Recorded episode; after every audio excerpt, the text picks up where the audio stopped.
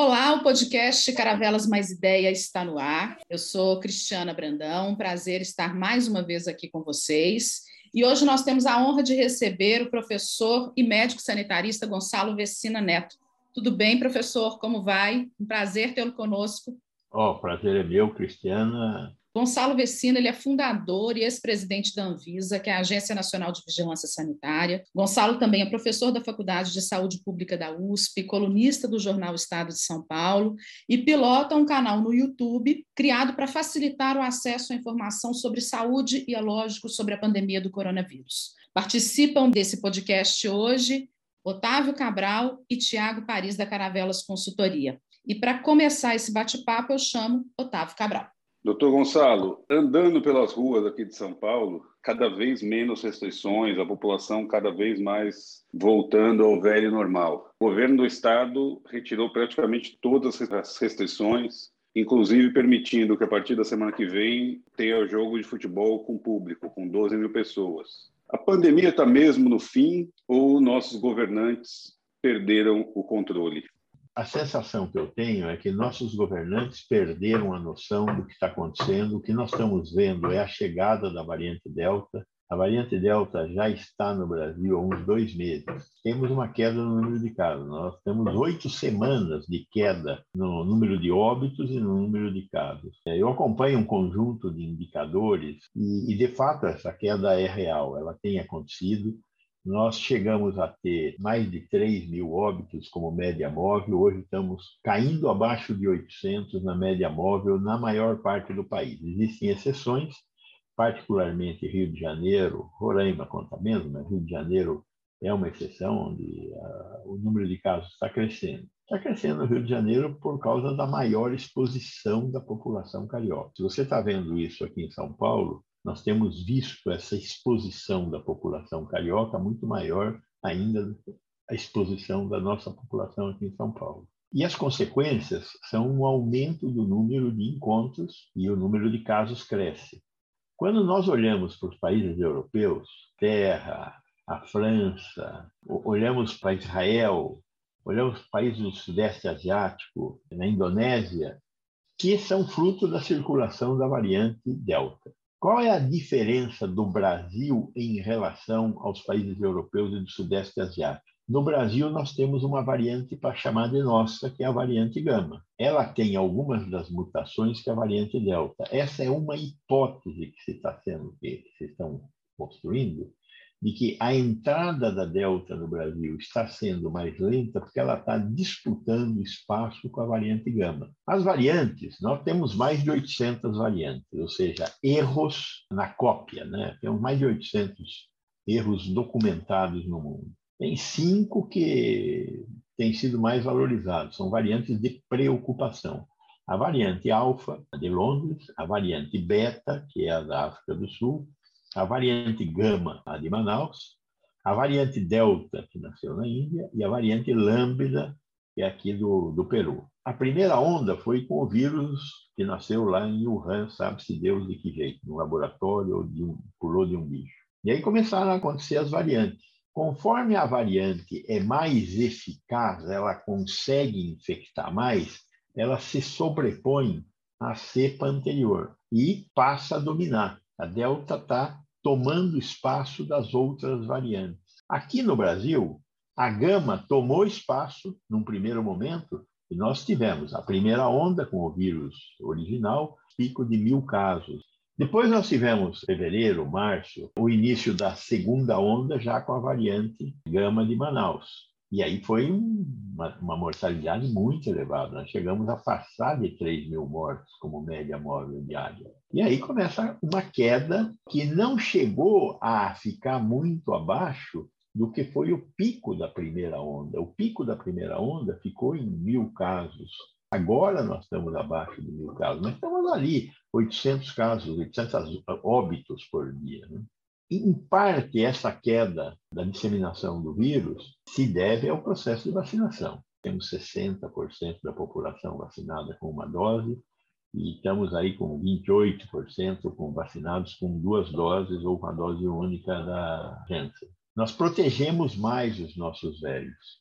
De repente, agora nós estamos começando a ter um crescimento da morte de velhos. Mas a variante Delta, nós sabemos, ela está presente no Brasil inteiro, em todos os estados, existem casos autóctones, ou seja, que foram fruto de uma infecção local. É, queria pegar um, um gancho nisso que o senhor está dizendo, entrar com o assunto da terceira dose. O governador aqui de São Paulo também colocou para o dia 6 a antecipação da terceira dose para o pessoal de 60 anos. É, em contrapartida, o diretor da OMS diz que terceira dose agora é como se a gente jogasse uma boia para quem já tem uma boia. Ele lembra que 1% ainda da população da África não, não tem sequer a primeira dose. Né? Como é que a gente faz essa discussão, né, doutor Gonçalo, de, da necessidade de terceira dose, sendo que ainda tem, tem boa parte da população mundial que não tem acesso à vacina?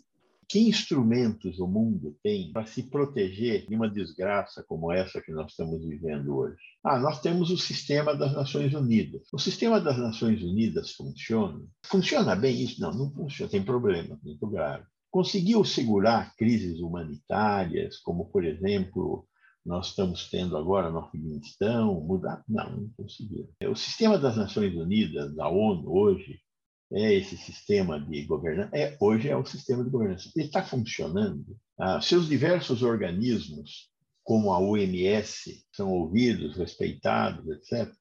Não. Eles são fundamentais? São fundamentais. Mas funcionam?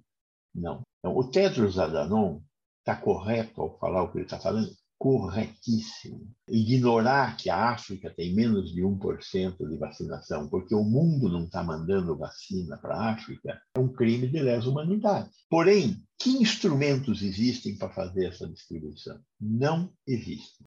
O mundo precisa revisitar as suas estruturas de governança. Para isso, ele precisa entender o que está acontecendo.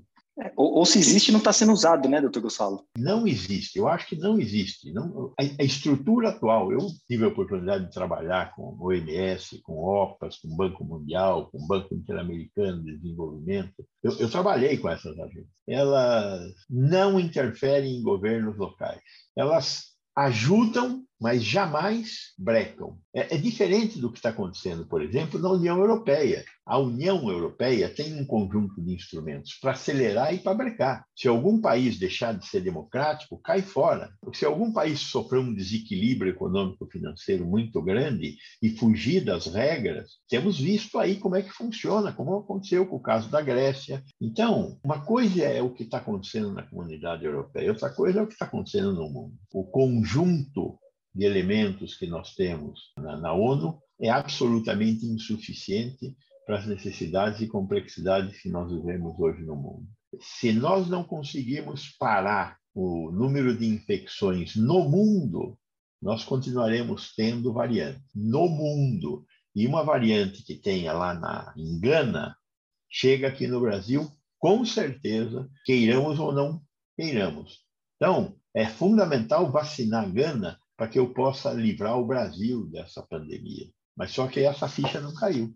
E sobre a questão da terceira dose? Está sendo muito falado, está sendo muito divulgado Bom, na imprensa a questão da terceira dose. Eu queria que o senhor usasse esse espaço para nos explicar a importância disso ou não, qual que é o seu posicionamento, okay. como o senhor olha para isso. Primeiro, nós temos que resolver essa questão de o mundo não tem vacina. Né? O mundo não tem vacina, e se eu aplicar uma terceira dose aqui, a chance do mundo ter vacina diminui, porque a produção mundial de vacinas é muito inferior à demanda. Temos 8 bilhões e meio de habitantes no mundo. Isso significa, para vacina de duas doses, 17 bilhões de doses. O mundo está produzindo quanto? 6, 7 bilhões de doses neste momento, mas é longe da necessidade. Tem países que têm mais doses, como, por exemplo, a União Europeia, os Estados Unidos. Os Estados Unidos comprou cinco vezes a necessidade de doses dele. O Brasil comprou uma quantidade razoável, inferior à nossa demanda e um pouco despregada do nosso calendário. Né? Nós vamos receber as vacinas compradas até fevereiro de 2022, quando, se fosse possível, a gente deveria ter vacinado a nossa população toda até maio. Bom, mas de qualquer forma tem um fenômeno novo aí que nós não sabíamos que íamos ter, que é a redução da, da capacidade de produzir anticorpos, defesas, que as vacinas que estão sendo usadas no mundo têm. No uso, descobrimos que a eficácia, ou seja, a capacidade de produzir defesa, de todas as vacinas cai. Algumas caem mais, outras caem menos. Então, quando você vê lá a vacina da Coronavac, particularmente nas idades mais avançadas, ela cai bastante. A vacina mais disruptiva que nós temos, que é a vacina da Pfizer, ela cai também. Cai 36% após seis meses e depois 6% ao mês a partir daí nas pessoas com mais de 80 anos. Então, todas caem. Como é que faz para corrigir essa queda? Uma terceira dose. Terceira dose de qual vacina? Como isso tem sido mais discutido na, na Europa, Israel, a terceira dose tem sido usualmente ou Pfizer, ou para quem tomou Pfizer, AstraZeneca, ou para quem tomou AstraZeneca, Pfizer. Não existe experiência com a Coronavac, é uma vacina de vírus inativado, ou seja, uma tecnologia que hoje está sendo substituída pela tecnologia de vetor viral da AstraZeneca, que é uma tecnologia mais moderna, e a tecnologia do RNA mensageiro, que essa sim é totalmente disruptiva, é nova, não usa pedaço de vírus. Ela usa o material genético para produzir o pedaço de vírus que vai despertar o nosso sistema imunológico. Que tem que ter a terceira dose, hoje está relativamente pacificado. A pergunta que não está adequadamente respondida em, aqui no Brasil, em particular, porque nós não temos vacina suficiente, é qual é a ordem da terceira dose? Terminou de vacinar 12 a 18 anos? Não. É mais importante vacinar 12 a 18 anos ou mais de 80? Qual é o risco maior de morrer? Mais de 80 do que 12 a 18 anos. E abaixo de, de 70? Dúvida. E os 12 a 18 anos que são portadores de comorbidades, como obesidade, asma, doenças hereditárias como síndrome de Down, é, doenças raras, cânceres, têm, uma maior, têm um maior risco de morrer. Então, estes deveriam ser privilegiados. A forma de organizar a fila não está dada. E, de repente, o governo federal, ao tomar contato com uma pesquisa que a Fiocruz fez, que era fortemente indicado fazer a terceira dose, é, o governo federal resolve falar: olha, vamos fazer a terceira dose. Como as faixas etárias mais elevadas não são um número muito grande na população, 12 a 18 anos com comorbidade também não, vamos fazer uma. Resolvemos dar uma boa notícia, né? o, o nosso querido ministro da Saúde. O governador de São Paulo, que está campanha franca para ser presidente, disse, ah, nós vamos começar antes. Não tem outra explicação para isso. Nós temos um sistema de saúde que é único para o Brasil. A lei PNI é uma lei de 1975 que diz que é função do Ministério da Saúde fazer isso. Só que é um Ministério da Saúde que a maior, do, maior parte do tempo teve ausente. Não comprou vacinas quando deveria ter comprado enquanto Fiocruz e Butantan se movimentaram para comprar vacina, a revelia do Ministério da Saúde. E o Butantan ainda com aquela história mais triste ainda do é, compra e descompra, né? do, do Pazuello.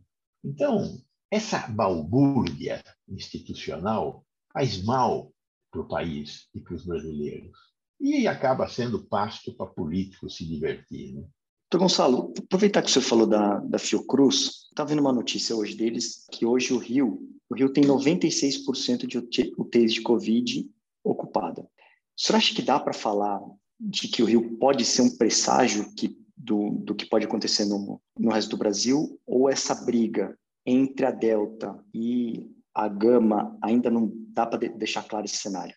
O que eu tenho ouvido dos sanitaristas, infectologistas, imunologistas, com os quais eu naturalmente coabito e discuto, vamos esperar o final de setembro para ver o que, que vai acontecer. Até o final de setembro, infelizmente, nós vamos viver uma terceira onda no Brasil inteiro. Primeiro, porque tem muita gente que não foi vacinada. A variante Delta, ela responde a todas as quatro vacinas que nós estamos usando aqui. É óbvio que ela responde feita a ressalva da queda da eficácia da vacina passados seis meses. Todas as vacinas perderam eficácia, perderam capacidade de produzir anticorpos após seis meses. Todas, em maior ou menor grau. Temos quase 30% da população vacinada, só que quanto mais distante foi a vacinação, mais exposto esse cara está hoje a uma nova variante que apareça. Segundo, a variante Delta, semelhantemente à Gama, ela produz reincidência. Lembra que quando a primeira onda veio, praticamente nós não tínhamos reincidência. A pessoa tinha doença e ficava imune. Era tão raro ter reincidência que o HC abriu um ambulatório para tratar reincidência. Tão raro era. O HC faria isso se fosse raro mesmo. Aí veio a gama, que a gente chamava de P1. Quando a gama veio, nós estávamos participando de algumas pesquisas, fazer estudos de soroprevalência em doadores de sangue. Em julho do ano passado, 76% dos doadores de sangue do Hemocentro de Manaus já tinham tido a doença, na primeira onda. Isso é imunidade de rebanho. 76%. É verdade que estou falando de doador de sangue, é gente de 18 a 60 anos, mas é uma, uma representação da sociedade lá de Manaus. 30% da população que já tinha tido a doença teve a gama de novo. A delta tem a mesma característica. Então, quem que a delta vai pegar? A delta vai pegar quem já teve a doença e tem algum tempo que já teve a doença, portanto, caiu a imunidade conferida pela primeira luta daquele organismo contra esse vírus. Vai pegar os primeiros que foram vacinados. Quem foi vacinado em janeiro, fevereiro, já tem mais de seis meses, a eficácia começa a cair. E vai pegar a população não protegida quem tomou só uma dose ou quem não tomou nenhuma dose, tem bastante gente que não tomou nenhuma dose. Primeiro tem os que não foram tomar vacina. Por que não foram tomar vacina? Porque não quiseram, porque não foram adequadamente comunicados. Como nós temos no Brasil poucos negacionistas, aparentemente, as pesquisas indicam isso, quem não foi tomar vacina foi porque não ficou sabendo. E eu não ficar sabendo numa população com tanta desigualdade social não é nenhuma surpresa. Tem muita desigualdade e muita falta de comunicação. Comunicação foi um problema muito grave dessa crise sanitária aqui no nosso país. Eu queria fazer uma pergunta justamente sobre a questão da comunicação. A gente viu vários vai e voltas na comunicação.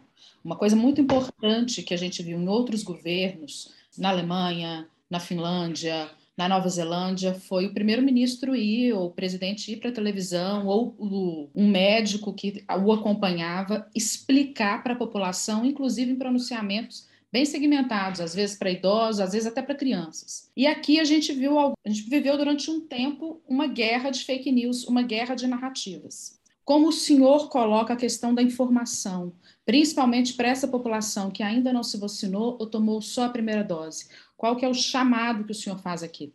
Primeiro, tem que vacinar. Segundo, enquanto não vacinar e depois de vacinar, tem que manter as condições de distanciamento social, de higiene e, fundamentalmente, de uso de máscara. E recusar a possibilidade de aglomerar. Não vá no jogo de futebol que o nosso governador vai permitir que tenha público. Se você quiser continuar vivo e quem está na sua casa, você quiser que continue vivo também, porque você vai ser o vetor que depois de ir ao campo vai levar a doença para sua casa. Essa é a mensagem que a gente tem que passar. Professor, eu quero agradecer imensamente a sua participação, agradecer o seu tempo, todo o conhecimento que o senhor dividiu aqui conosco. Esse é o papel que nós temos que fazer. E parabéns por vocês estarem nessa luta também. Muito obrigado pelas suas ordens. Muito, Muito obrigado, Cristina.